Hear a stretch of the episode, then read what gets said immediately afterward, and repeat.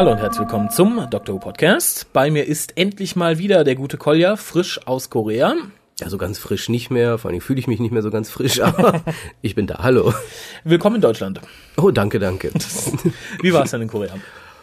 Ja, nett wie immer, muss man sagen. Nein, ich hatte ja viel zu tun, arbeitstechnisch, musste da ähm, ja mithelfen bei uns äh, für unsere Versicherung etwas Neues dort zu kalkulieren und dementsprechend relativ wenig Freizeit. Aber die Freizeit wurde dann auch exzessiv genutzt zu dem, was Koreaner sehr gerne machen und das ist Essen und was anderes.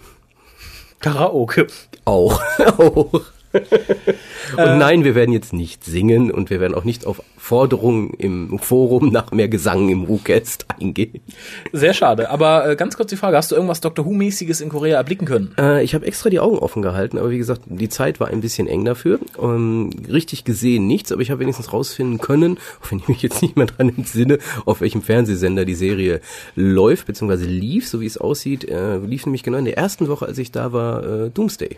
Oh, das ist schön. Aber du hast ja auch, wie du mir schon bereits erzählt hast, keine Comicläden oder ähnliches aufgetan. Richtig. Und davon gehe ich mal davon aus, die gibt es schon irgendwo. Und da wird man dann auch sicherlich das ein oder andere Kleinod finden. Aber es deutet sich ja an, dass ich zu einem erneuten Trip dorthin aufbrechen muss demnächst, so dass ich das dann nachholen werde. Wunderbar, dann kann man sich überraschen lassen. Ähm, ja, was gibt's Neues? Ich denke mal, du hast Doctor Who jetzt im Nachhinein eher verfolgt, nicht als du da warst. Ich bin jetzt im Doctor Who Wahn. Ich habe jetzt alles aufgeholt.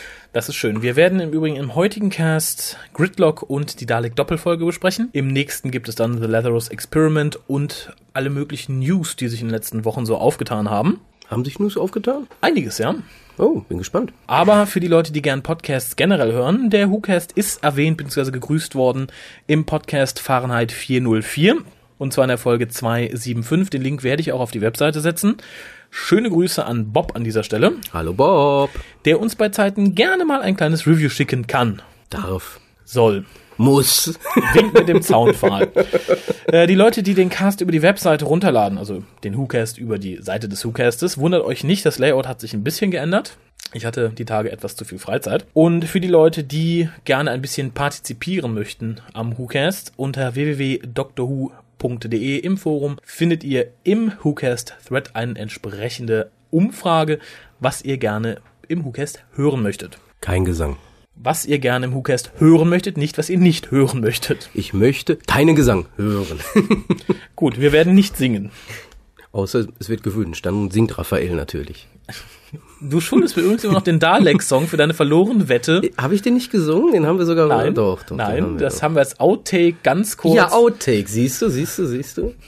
Also kommen wir zur ersten Folge, die du aus koreatechnischen Gründen nicht direkt mit mir hättest besprechen können. Ja, das war eine Folge, die einen Bezug zu Soul hatte. Inwiefern? Verkehrsstau. Achso, die Folge Gridlock für die Leute, die nicht wissen, worum es geht. Geschrieben von Russell T. Davis. Mittlerweile gibt's die Final Ratings. 8,41 Millionen Zuschauer haben die Folge gesehen. Das sind 39% Share. Und es ist das äh, siebtmeist gesehene Programm der Woche. Nicht schlecht.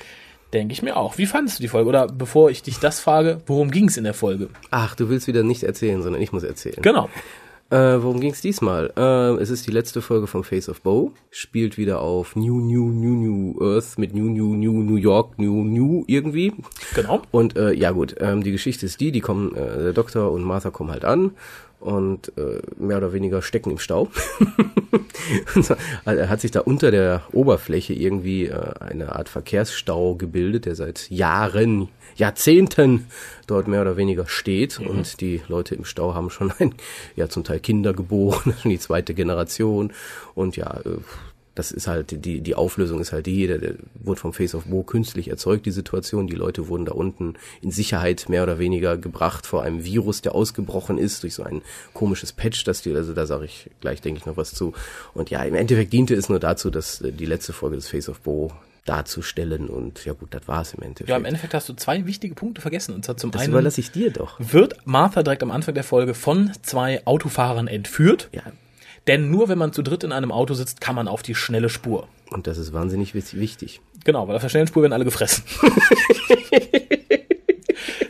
Natürlich. Fast Food. Oh, McDrive, toll.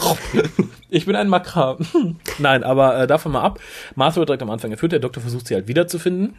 Wird dann entsprechend von einem Katzenmenschen und seiner Frau auf der Autobahn aufgelesen sozusagen. Und die Situation wurde nicht vom Face of Bo hervorgeführt, sondern auch von der Regierung kurz bevor sie hops gegangen ist. Ja, aber das Face Face, of Bo Bo- diente dazu, das Ganze aufrechtzuerhalten. Ja, ja, das meinte ich so. Wobei, ähm, das Wichtige ist jetzt auch noch, da gibt's ja dann auch noch die persönliche Ebene Dr. Martha wieder. Ne? Von Martha will ja, Doktor scheint nicht zu ahnen oder will selber nicht. Und ähm, da gibt's so einen wunderbaren Spruch, ich kriege den natürlich nicht sinngemäß, nur höchstens sinngemäß wieder.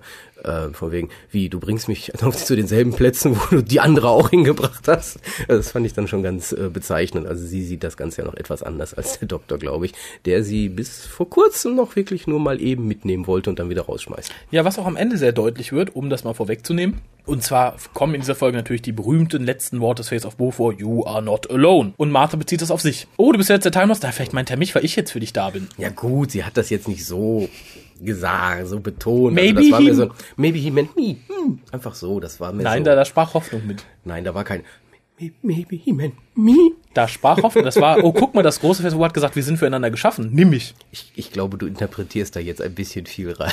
Nein, Martha will den Doktor. Das wird auch immer Ja, natürlich will sie das, aber in dem Fall, glaube ich, interpretierst du trotzdem viel rein. Doch, sie hat gehofft, dass das große weiße Wesen ohne, das große weiße, das große weiße Wesen ohne Füße. Mit viele Tentakel sagt, Genau. Doktor, Mata, Nimm geht, sie. geht daneben an. Verwirrend war der ganze Spruch ein bisschen aus dem Grund, dass das Face of Bo sagt, I am the last of my kind, you are the last of your kind, but you are not alone. Der lässt viel Spielraum für Interpretationen im Endeffekt. Das geht von, oh ja, der Doktor hat einen Klon, der Doktor hat einen Sohn, was für ein Hohn, jetzt fällt mir leider kein Reim mehr ein.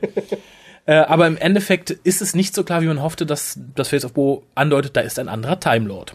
Was sehr schade ist. Ja, ich glaube, das Problem lag da einfach in der Betonung, weil ich denke, die Aussage ist schon äh, richtig.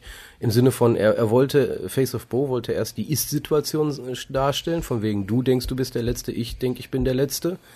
Mit dem kleinen, feinen Unterschied, du bist es doch nicht. Ich denke, so sollte es sein und das ist aber durch die Art der Betonung des Schauspielers nicht wirklich rübergekommen. Ich würde das so interpretieren, dass es so gemeint war. Ja, müssen wir uns ein bisschen überraschen lassen. Aber wie gesagt, es lässt immer noch Raum für Interpretation, sei es wegen schlechter Betonung oder sei es gewollt. Alles in allem fand ich die Folge sehr schön, denn sie hat mich tatsächlich als erste der neuen Serie sehr an die klassische Serie erinnert. Ja. Ich fühlte mich ein bisschen wie als kleiner Junge, als ich, was ist kleiner Junge, ich war zwölf oder so, als ich mir dann Paradise Towers angeguckt habe und gar nicht so genau wissen wollte, was da Böses im Keller auf den Doktor lauert. Ich fand es einfach unheimlich. Dann wussten wir, wer da lauert. Hitler. Gut, was diesmal unten lauert, ist vielleicht nicht unbedingt besser als Hitler, der Hausmeister. Es ist die Rückkehr alter Monster, nämlich der Makra. David Tennant sagte vor kurzem noch mal ein Interview, was ich sehr lustig fand. Wenn man eine Liste erstellen würde bei einer Umfrage, welches ist das Monster, was am wenigsten wiederkommen wird, was auf keinen Fall wieder, die Makra wären relativ weit oben Denke ich auch. und diesmal sind sie da. Hat doch keiner gewusst, keiner geahnt, nirgendwo stand was. dazu. Und darum fand ich sehr gut. Ich, ich hatte Spaß. Ich fand es gut, dass sie wieder da waren. Viele haben kritisiert, sagten, die Makra ist ja doof. Was sollen die denn da? Die wurden ja gar nicht richtig benutzt. Warum machen die das denn? Nö, das passt dämlich. schon so. Ich denke, viele Leute sehen nicht, die Makra sind dafür nicht verantwortlich, was passiert ist. Die sind einfach Nutznießer. Die sagen, oh, Abgase, wir mögen Abgase. Toll, bleiben wir da. Und, und ganz viel Dosenfutter. Ganz viel Dosen Fast Food.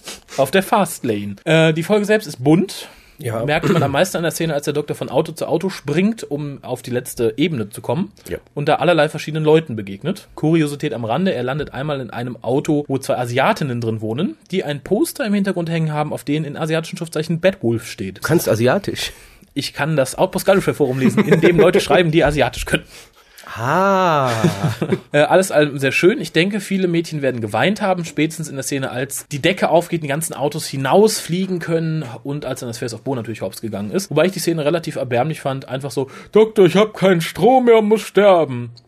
Okay. Äh, der Doktor ist übrigens sehr unsensibel, weil kaum ist das Face of Bo tot, läuft er über seine Tentakel. Im Endeffekt läuft er über Er Leichen. spürt ja nichts mehr. Glaubst du, das hat er so rationalisiert? Ich möchte an dieser Stelle kurz nochmal, weil Face of Bo ist ja ein großer Charakter, ganz kurz nochmal darauf eingehen, dass er jetzt gestorben ist, so emotional. Yes, es ist weg. Endlich, endlich, endlich, endlich. Danke. Du weißt aber schon, was uns dann in der nächsten Staffel droht, oder? Die Fuße des Bo. The Hand of Bo. The Hand of Bo. The Foot of Bo. ah, ich mochte das Ding nie. Ich auch nicht, aber jetzt ist es weg, das ist sehr schön. Was ich ein bisschen sehr plakativ fand, war die Art und Weise, wie die Katzennonne erst auf die Suche nach dem Doktor geht und denkt, oh Gott, die will den töten. Das ist die böse Katzennonne aus der letzten New Earth Folge. Ja, wobei, das war witzig, fand ich. die Rambo-Katze. Die Karambo-Katze. Wo ist der Doktor? Hm, Ich gehe runter. Und weiter. Alles in allem die, die erträglichste Russell T. Davis Folge bisher, würde ich fast sagen. Mit wenigen Ausnahmen. Ich fühlte mich gut unterhalten. Ja. Auf jeden Fall. Ich okay, das mit diesen Patches fand ich dann doch ein bisschen daneben. Weil diese ganze emotional, ich glaube da nicht, das ist Quatsch gewesen. Aber mein Gott, irgendwie musste man die Handlung ins Laufen kriegen. Und dafür war es ganz in Ordnung. Was mir wieder sehr gut gefallen hat, was aber teilweise im Star Trek Center Europe Forum nicht gut ankam, war, dass der Doktor tatsächlich ein wenig herrisch wird. Das gefiel der einigen Damen nicht, denn der Doktor darf ja nicht so herrisch werden. Hat er letztes Jahr auf New Earth auch getan. Ich finde, es passt dem Charakter sehr gut. Wurde auch schon in der letzten Staffel angedeutet und im Christmas Special. Der glaub- Doktor rastet halt manchmal Ich aus. glaube, da muss sich der siebte Doktor schämen. Geh in die Ecke. in die Ecke, du warst böse. Russell T's Agenda war auch wieder zu spüren, ein bisschen, denn wir hatten ein lesbisches Oma-Pärchen da. ja, aber wesentlich angenehmer als sonst. Ja, vor allem, dass die Katze das Ganze mit den Worten, ach Mädels, sag doch nicht sowas einer konservativen Katze wie mir, hat's rausgerissen. Wäre der Spruch nicht gekommen, wäre ich vielleicht ein bisschen pissig gewesen. So fand ich's gut damit umgegangen, sagen Ja, wir so. die, die, dieser Katzenmensch, der war übrigens witzig. ja, ich fand alle Schauspieler ausgesprochen gut. Ja, nur die Katzenbabys fand ich doof. Die haben, die haben Mama gesagt. Das ja, fand deswegen, ja, das fand ich so doof. Ich fand's süß. Vor allen Dingen, es waren richtige kleine Katzen. Ja, ist, haben Mama wie, sollen, wie sollen denn aus diesen kleinen Katzen jemals Katzenmenschen werden? Hast du mal geguckt, wie du aussahst, als aus deiner Mutter rausgekommen bist?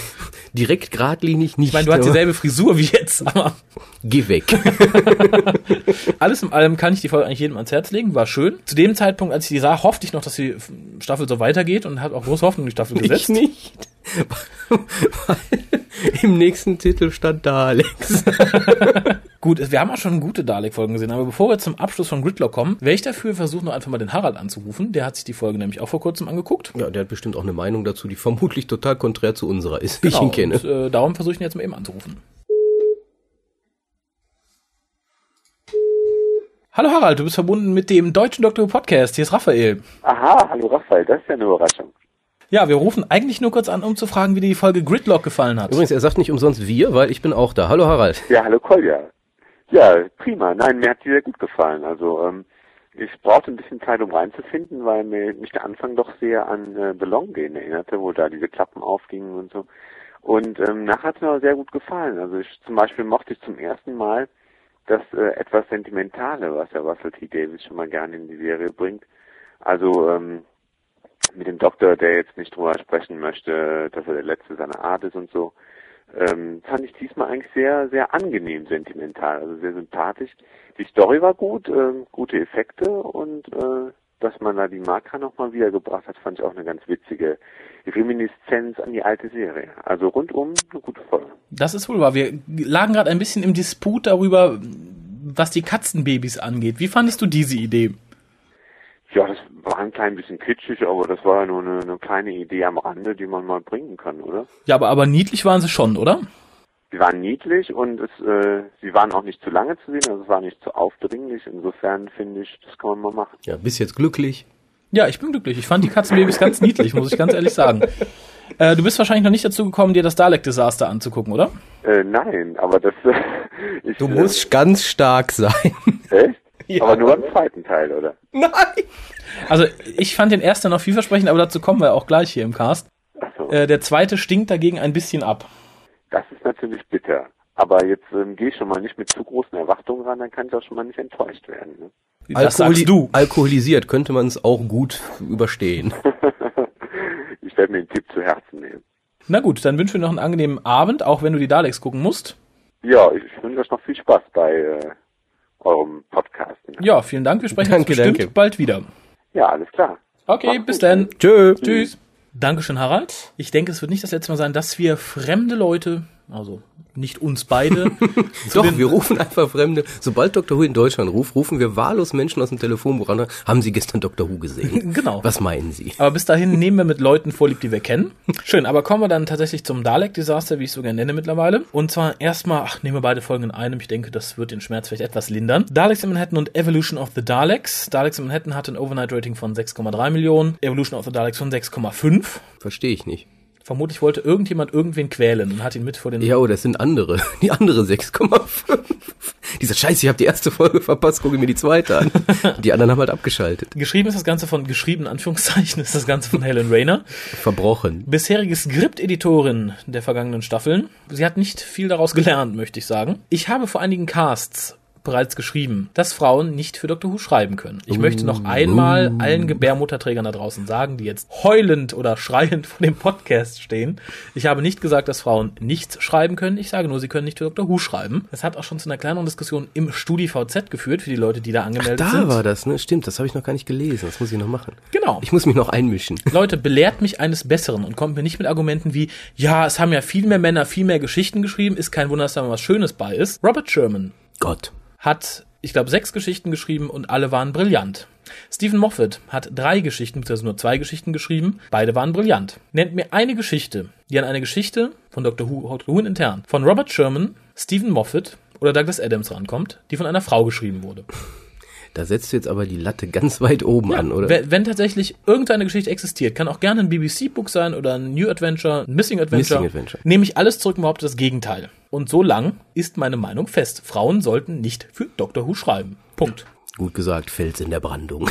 Genau, für die Leute, die mir nicht glauben, schaut euch Daleks Manhattan und Evolution of the Daleks an. Ich werde kurz in der Mangelung von Colliers Lust Ich kann es nicht. Das selber verdrängen. mal tun? Das ist so ein bisschen wie Nekromantea. Gehört vergessen. Der Doktor und Martha landen im New York um 1930, zur Zeit der großen Depression, und stellen dann fest, dass aus Hooverville, einem Camp im Central Park, in dem die armen Leute wohnen, Leute verschwinden. Interessant finde ich in dem Zusammenhang, es wird immer wieder betont, keiner kümmert sich um Leute in Hooverville, die sind ja so arm, die Regierung will nichts von denen wissen. Wahrscheinlicherweise kümmert es aber die Zeitung, wenn da Leute verschwinden. Die bringt das sogar als Headline. Ja, ja, ist ja ein Mystery. ja gut, das ist ja immer diese Stimmungsmache in solchen. Das ist genau wie die Gewerkschaften, die sagen ja auch immer, boah, alle sind gegen uns. Stimmt ja, Ja. gar nicht. Die Leute verschwinden tatsächlich wirklich und werden nämlich von den Daleks entführt, die gerade zusammen mit dem Konstrukteur des Empire State Buildings böse Sachen planen und Schweinemenschen züchten. Richtig. Das ist aber nur die Zwischenstufe. Ja, das ist auch gerade noch der spannende Teil der Geschichte. Ja, wobei ich fand ehrlich gesagt Hooverville eigentlich viel interessanter. Ja, aber Hooverville war ja auch nur so. Da hätte man aber vielleicht sogar noch was draus machen können. Irgendwie mit, mit, den, mit den Leuten da, die keiner haben will und da, die werden von irgendwelchen anderen Außerirdischen entführt und zerfleischt. Also da hätte man was draus machen können. Aber dann wird's halt, äh, das Ja, ist das eine ist- Verheizung mit Daleks. halt. Das, das ist das ganze Problem äh, der ganzen Folge, weil in Daleks in Manhattan gab es sehr viele gute Ansätze. Zum einen der Kontrast zwischen den armen Leuten in Hooverville und direkt gegenüber wird das große Empire State Building gebaut. das ja immer strahlte, egal ob tags oder nachts, es strahlte. Genau, es war was für die Reichen. Ähnlich so die Daleks, die starken Daleks, die sagen, wir sind pure, wir sind die Masters. Aber nur noch drei, alle anderen sind tot und die befinden sich auf der Erde von den Menschen, die ja ach so minderwertig sind, aber allzeit überlebt haben. Und natürlich die ganze Zeit im Vordergrund ist das Bild des Wandels. So betont der Herr, der das Empire State Building baut, diverse Male, this is progress, we have to progress. Und das ist auch das, was die Daleks im Endeffekt aufgreifen, indem sie sich dann gegen Ende der Folge in einen Dalek-Mensch-Hybriden verwandeln. Leider wird keiner dieser Ansätze im zweiten Teil fortgesetzt. Und äh, insgesamt macht das Ganze leider sehr stark den Eindruck, dass es als Einteiler geschrieben wurde. Und dann, oh, wir haben eine Folge zu wenig, hör mal, Helen, mach mal einen Zweiteiler draus. Denn im Endeffekt könnte man nach dem Cliffhanger einen Cut machen und erst dann wieder einsetzen, nachdem der Doktor von den Daleks wieder eingefangen wurde. Mm, Es wird unheimlich viel hin und her gerannt. Im Ja, Endeffekt alles dazwischen, also die ganze Zerstörung Hoovervilles ist im Endeffekt nur was fürs Auge, Ja. was die Story kein Deut weiterbringt, weil wir sind im Endeffekt wieder, als der Doktor bei den Daleks ist, beim, beim Status Quo. Es ist genauso, so war das vor dem Cliffhanger, außer dass die Schweinemenschen weg sind und äh, der große Redner, den man im ersten Teil noch sehr sympathisch fand, aus Hooverville, der schwarze Anwalt, wenn Mhm. ich mich nicht irre, über den Haufen geschossen wurde in einer Szene, die sowas von vorhersehbar war und darum auch so lustig, aber ich glaube nur für die Leute, die wirklich ein bisschen Gleich nachgedacht wird er haben. sterben, gleich wird er sterben. Weil er schwingt eine große Rede und sagt, was sagt ihr dazu? Exterminate, tot. Zong, zoink. Ich glaube nicht, dass der Humor gewollt war. Ja, dann gab's natürlich eine typisch weiblich emotionale Szene, wo äh, Martha mit dieser Sängerin äh, über ihre Liebesprobleme zum geredet Doktor. hat. Ja, ja. Das war, glaube ich, typisch weiblich, die ganze Szene, oder? Das, die ganze Szene und ich glaube auch der ganze Handlungsstrang um das Theatermäuschen und ihren Halbschweinefreund, der immer wieder auftaucht, der eine Rose bringt und Die Sau. Gedöns und tralala. Die Sau. Das war fast genauso unnötig wie die Schweineexperimente der Daleks. Ja, weil der, der war eigentlich auch gar nicht wirklich benötigt für die Handlung. Der Nein, war eigentlich überflüssig. Sie auch nicht. Nee, die sah nur gut aus. Zumindest meinen das viele im Outpost Gallifrey Forum. Da kann man sich jetzt auch drüber streiten. Und der, der Song war natürlich genauso. Wir haben ja einen Song bekommen. Der war genauso unnötig. Ich denke, wir haben gesagt, okay, ja, wir haben die Möglichkeit da Theater, machen wir mal von. Äh, nein. Also wenn man all diese Sachen, den Song, die unnötige Zerstörung von Hooverville rausgenommen hätte, wäre man mit 45 Minuten bequem hingekommen. Hätte die Story zwar gerafft, aber auch nicht besser gemacht. Daleks mit Human Factor hätten wir schon lange. Wir hatten auch schon Daleks aus menschlichem Genmaterial. Hatten wir jetzt schon mehrere Male. Aber einen Dalek-Mensch-Hybriden hatten wir noch nie. Möchten wir auch nie wieder Wir haben. wissen auch jetzt, warum wir nicht haben. Als dieser Herr vor uns stand, am Ende von Teil 1, musste ich tatsächlich in Verbindung mit dem Titel an die Daleks im Erobern Manhattan denken. Die Muppets. Die Muppets. Es, es sah aus wie ein Muppet. Er hätte nur noch singen müssen und könnte den Frosch auf den Arm nehmen. Äh, nein, die Maske selbst war zwar interessant. Nee, auch nicht. Die, diese Tentakel-Dinge, das wirkte alles so doof und billig. Aber ich habe noch gesagt, I am Skarath, last of the Jaggeroth. Ja, daran erinnert es tatsächlich sehr stark. ähm, aber genau von diesem Moment an wurde die Geschichte sowas von vorhersehbar, weil wer, mal ganz ehrlich, wer von den Leuten, die die alte Serie nicht kennen, konnte nicht mit dem Finger dran fühlen, dass dieser Dalek jetzt auch menschliche Züge annehmen wird und dass den anderen Daleks das gar nicht passen wird. Ja, und da es eine Russell T. Davis Folge ist, wurde er gleich zu dem Liebesklaven, Sadomaso-Liebesklaven des anderen Daleks. Ja, das war, fand ich, war die, war, war die optische Peinlichkeit schlechthin, dass Ja. sie ihn später in Ketten auf die Theaterbühne schleppten, wo sie dann aus dem Boden schossen, wie bei einem Show-Act. Das, das ist schlimm. Die Folge müssten wir eigentlich verbrennen, verstecken. Das darf niemand sehen. Daleks the Musical. Das ist so cool. Ja, weil überleg mal wirklich, so ein, so ein neuer Zuschauer, oh komm, ich guck mir mal Dr. Who an und der sieht dann das. Ja. Der guckt sich das nie wieder an. Ich denke auch nicht. Ich denke, wir haben da auch einige Leute verloren mit diesen Folgen. Ähm, Ja, uns nicht, wir gucken ja alles. wir gucken alles. Was Zum ich, Glück, zum Glück. Welcher Meinung ich mich ja nicht anschließen kann, äh, es wurde in Foren diverse Male gesagt, die Daleks reden mir zu viel, die Daleks sollen nicht reden. Doch, ich finde schon. Äh, Gerade das, was die Daleks sagten, hatte Hand und Fuß und gehört mit zu den besseren Sachen dieses Skriptes, denn bis auf das Gerede der Daleks haben wir nicht viel an, an Konsistenz in der Geschichte. Es passiert sonst nichts. Nee, es ist viel rumgerenne. Greifbares. Es ist, in dem Sinn ist es ja fast schon eine klassische Episode. Auch, was nicht, äh, oder beziehungsweise was auch sehr klassisch war und was nicht schön war, bist du, glaube ich, einer Meinung mit mir, die Darstellung der Daleks. Das ist, wenn wir uns äh, an Gott zurückerinnern, als er seine Folge Dalek schrieb. Ja. Da war ein Dalek und der Doktor hatte panische Angst vor dem. Ja, das, genau. Dann tauchten immer mehr auf und ja gut, das wurde dann so ein bisschen äh, dramatischer oder eben ähm, nicht mehr ganz so bösartig, aber immer noch, ja gut, sind halt die bosen Gegner. Und jetzt, ja gut, oh, hallo Dalek, wie geht's? Hey, schönen Ja. Tag gehabt, wie war's auf der Arbeit, wie war's im Büro? Ja, der Doktor ist relativ aggressiv und unängstlich gegenüber der Daleks und das finde ich verkehrt. Ja, und der schiebt Martha vor. Frag mal, frag mal, frag mal. Der kennt mich, der kennt mich. Ich möchte das nicht. Ja, vor allen Dingen, immer, das gefiel mir übrigens auch nicht, das war dramaturgischer Blödsinn, wenn man vom, ähm, vom Timing sieht. Der, der, die Daleks hatten mehrfach gedroht, den Doktor zu erschießen. Also, so, ich töte dich jetzt. So, ich töte dich jetzt. Nur damit du Bescheid weißt. Ich töte dich jetzt. Und der Dalek ne? da wird mich nicht aufhalten. Genau, du hältst mich nicht auf. Ich töte dich jetzt. Entweder sagt er es und schießt, weil das machen die immer, oder eben nicht. Aber Ja. nicht dieses, ähm, also hält mich jetzt jemand auf, sonst erschieße ich ihn. Genau. Das ist, ist dumm gewesen. Das war ganz schlechtes Timing. Ja, die Auflösung der Folge schließt sich dann auch den anderen Unsinnigkeiten der Folge an. Und zwar wollen die Daleks dann natürlich entgegen ihres Anführers Plan nicht Dalek-Mensch-Hybride zeugen, sondern einfach Dalek-Geiste in menschlichen Körpern. Da der Doktor dann aber auf die Antenne kriecht und den Blitz abkriegt, wird auch seine DNA, DNA mit da eingebaut. Ich Ja, habe ja, selten genau, was ja. Schwachsinnigeres gehört, mal ganz ehrlich. So ein Scheiß. Ja, es war ja kein Blitz, es war ja ein Solar Flare, der plötzlich wie ein Blitz aus. Das, Das das so kann der göttliche Urinstrahl gewesen sein. Das klappt so nicht. Gut, Äh, dass es nein. vorbei ist. Ja, und vor allem, es ist so eine Lösung, die wurde aus dem Hut gezaubert, weil ansonsten hätte, hätte das nicht geklappt, in Anführungszeichen, wäre der Doktor ziemlich am Arsch gewesen, mit einer kleinen Armee voller Daleks in Menschenkörpern. Ja. Und er hätte ja sogar fast seinen Sonic Screwdriver noch verloren.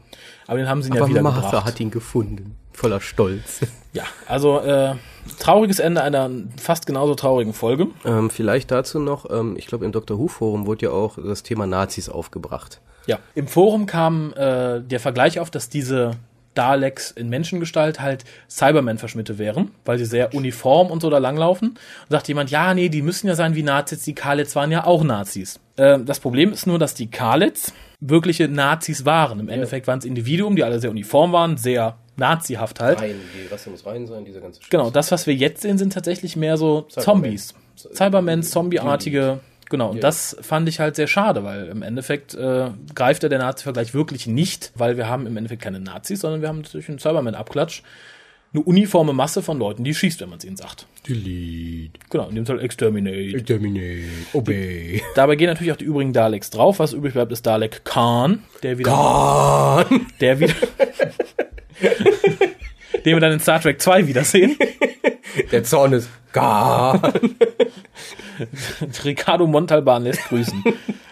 in puncto Khan kam dann eine Frage auf, wo ich mir einen Kopf gefasst habe und denke, Leute, was habt ihr die vergangenen zwei Staffeln lang gemacht, selbst wenn ihr nur neue Fans seid? Wie toll es doch wäre, wenn dieser Dalek Khan jetzt nach dem Timeshift der Dalek ist, den wir in der Folge Dalek gesehen haben. Ja, dann hätten wir aber eine veränderte Geschichte. Ja, dann hätten wir nämlich äh, einen Dalek, der komplett sich anders verhalten würde in der Folge Dalek, weil er schon sehr viel mehr Vorwissen hat. Ist das nicht die Folge Darlek, um auf jemand anders anzuspielen? Die Person, die es ist, wird wissen, dass sie gemeint ist. Ja. Ich grüße an dieser Stelle alle Forenweibchen im www.drwho.de Forum. genau. Apropos Dr. Who.de Forum, da gab es noch eine zweite Theorie, bei der ich mir abermals an den Kopf fassen musste. Und zwar haben viele Leute nicht verstanden, das ist wieder so ein Zusammenhang, um kurz auszuschweifen, was ich nicht sehe, existiert nicht. Und zwar haben wir in dieser Folge ja wieder, Wie war der Plapperkäfer von Tral da? ja, im Forum bestimmt.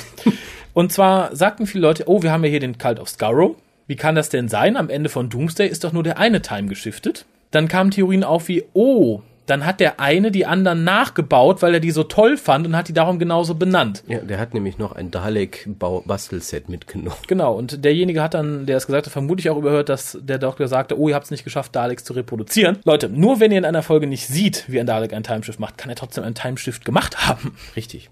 Es könnten auch noch viel mehr gewesen sein, wir wissen es nur nicht. Ja, aber der Kult, das Kult of Scarrow war der Kult of Scarrow, den wir aus Doomsday kennen. Und davon ist jetzt nur noch Dalek Khan übrig. Und der wird's reißen.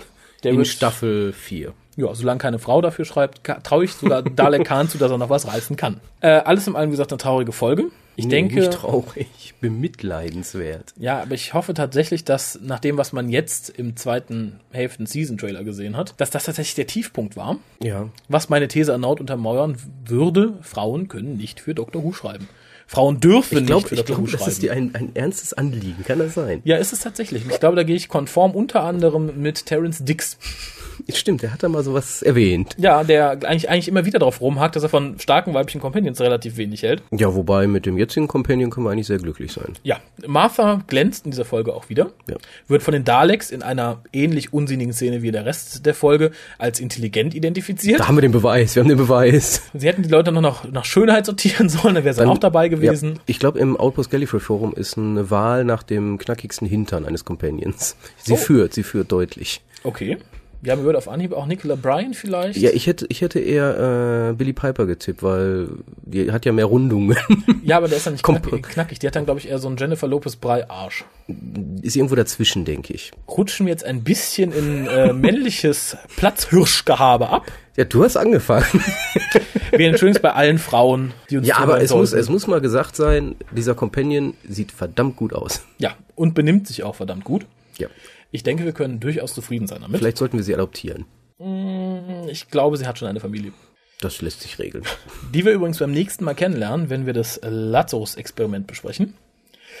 Eine erstaunlicherweise wieder sehr gute Folge. Ja, aber da greifen wir schon wieder voraus. Mir greift schon wieder voraus. Dann hört keiner mehr zu. Nein. Aber ich denke, wir sind dann auch durch mit der Besprechung oder mit dem Verriss von Daleks in Manhattan und Evolution of the Daleks. Ja, und nur für den Fall, dass es nicht hundertprozentig klar ist. Die Folge war scheiße, die war schlecht, die war Zeigt- katastrophal. Zeigt sie niemandem. Nee, versteckt sie. Verdrängt sie aus eurem Zerkratzt Gehirn. die Rillen auf der CD oder DVD, auf der sie dann später ist. Das möchte niemand mehr sehen. Das ist so furchtbar gewesen. Das war so schlimm. Es, es war eine Qual, es in einem Stück zu sehen. Ich denke schon, aber das er- erwächst natürlich auch ein bisschen aus Russell T. Davis Fixierung in jeder Staffel Dalek-Folgen haben zu möchten, nur weil die Daleks halt die Doctor Who Bösewichter schlechthin sind und damit das Merchandising weiter Ja, aber angekurbelt stell mal wird. vor, dass dieses Terry Nation Estate hätte eben nicht gesagt, ihr dürft die benutzen. Was hätten wir dann jetzt? Die Doleks. Die Doleks. Nein, ich frage mich nur, ob das Terry Nation Estate mit dieser Folge einverstanden war. Die müssten es ja eigentlich abgesegnet haben, oder? Äh, ich glaube, ich weiß nicht, ob die jede Folge noch absegnen müssen, aber ich weiß, dass Terry Nation sich vermutlich im Grabe rumgedreht hätte. Der rotiert. wenn der die Frau Rayner zu packen kriegt. Nein, ich- Irgendwann treffen sie sich wieder. Dann. Also ich finde es insgesamt enttäuschend, dass jemand, der wirklich Script-Editor ist für sehr viele Folgen, dann so daneben greift. Ich möchte Frau Rayner noch zugestehen, dass die Folge als Einteiler konzipiert war und, dann, auf, Doppelfolge. und dann auf Drängen von RTD zu einer Doppelfolge umgearbeitet werden musste. Hätte nicht viel rausgerissen, aber es hätte unser Leiden verkürzt. Insofern, Hätte man aus Human Nature einen Dreiteiler machen können. ja, zum Beispiel. Notfalls hätten wir aus Lazarus Experiment einen Zweiteiler machen können. Ja, oder einfach 45 Minuten lang den Master zeigen. Hallo. Das gibt auch noch ein großes Gespräch, aber dann auch in der nächsten Folge. Für alle, die vielleicht irgendwas zu uns zu sagen haben, sei es, oh, ihr seid uns zu frauenfeindlich, oh, ich habe doch eine Folge gefunden, die bei einer Frau super für Dr. Who geschrieben wurde.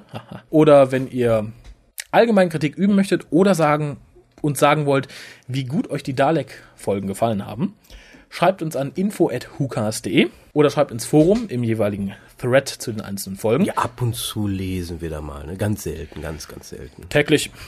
Wir kommentieren auch einiges. Ich würde übrigens möglichst viele von euch bitten, mal im Doctor.de Forum-Thread abzustimmen, was ihr demnächst im WhoCast so hören möchtet. Momentan sind es um die 15, 16 Leute, die da abgestimmt haben. Ist nicht so ganz repräsentativ bei 160, 70 Leuten, die so Folgen hören. Mhm, stimmt, richtig. Wir machen das ja für euch, kann ich nur immer wieder betonen. Genau. Auch für die Frauen unter euch. Wir sind nämlich nett. genau. Auch wenn ihr nicht für Dr. Who schreiben könnt. Vielleicht doch, vielleicht können sie das ja. Wir haben, es, es steht ja immer noch diese Fanfic-Geschichte aus. Genau. Da ist ja immer noch nichts irgendwie. Nichts wirklich äh, Haltbares. Ne? Nee. Ein, ein, ein, ein, Fünfseiter. Ein Versuch. Ein Versuch, der aber nicht das, aber ist ja auch egal. Ja. Ma machen wir ein andermal. Ähm, in der nächsten Folge gibt's dann, wie gesagt, die News der letzten paar Wochen und die Besprechung zu Lazarus Experiment. Ja, was Besseres, was Besseres. Was wesentlich Besseres. Ansonsten gehabt euch wohl. Und weißt du auch, wieso das besser ist? Weil es nicht von Helen Rayner ist. Weißt du auch, warum es noch besser ist? Martha Jones in einem Kleid. Mon Dieu.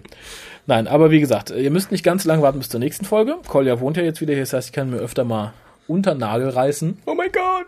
Und ansonsten schreibt uns fleißig. Wir möchten mal wieder ein bisschen Hörerreaktionen haben. Ja, richtig. Die Schreibfaulheit muss besiegt werden. Also sagt, schreibt uns, im Moment ist das Wetter noch schlecht. Wir freuen uns immer über Post.